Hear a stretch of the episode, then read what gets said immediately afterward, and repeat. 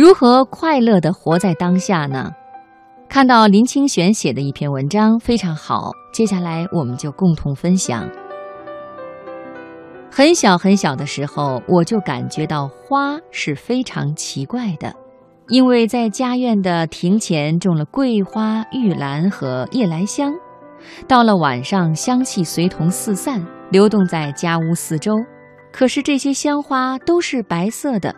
反而那些极美丽的花卉，像兰花、玫瑰之属，就没有什么香味了。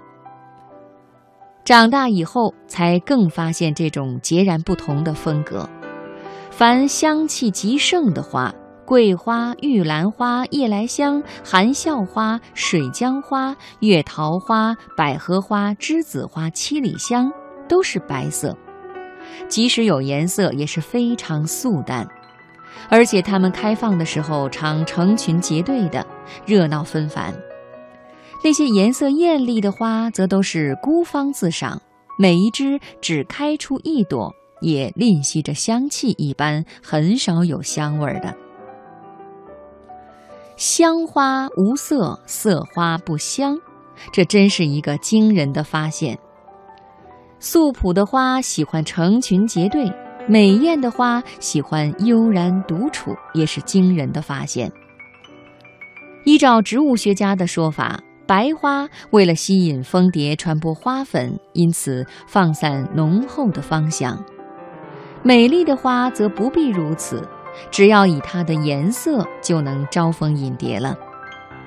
我们不管植物学家的说法。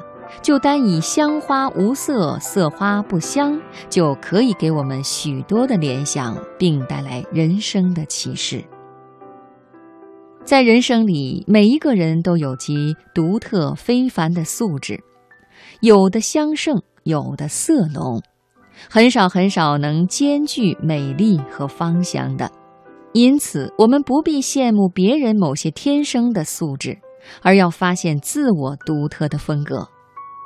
当然，我们的人生多少都有缺憾，这缺憾的哲学其实简单，连最名贵的兰花恐怕都为自己不能芳香而落泪呢。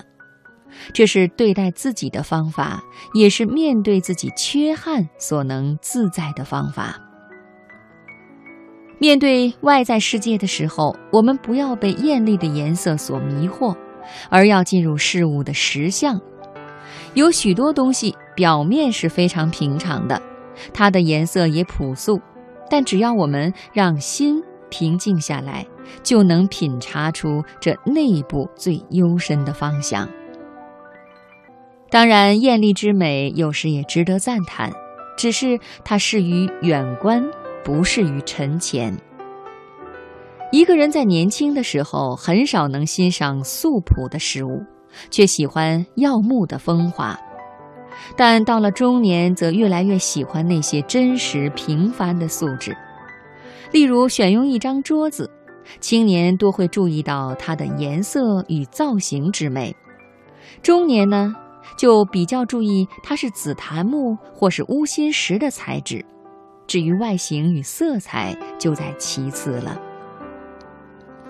最近这些日子里，我时常有一种新的感怀，就是和一个人面对面说了许多话，仿佛一句话也没有说；可是和另一个人面对面坐着，什么话也没有说，就仿佛说了很多。人到了某一个年纪、某一个阶段，就能穿破语言、表情、动作，直接以心来相应了。也就是用素朴面对着素朴。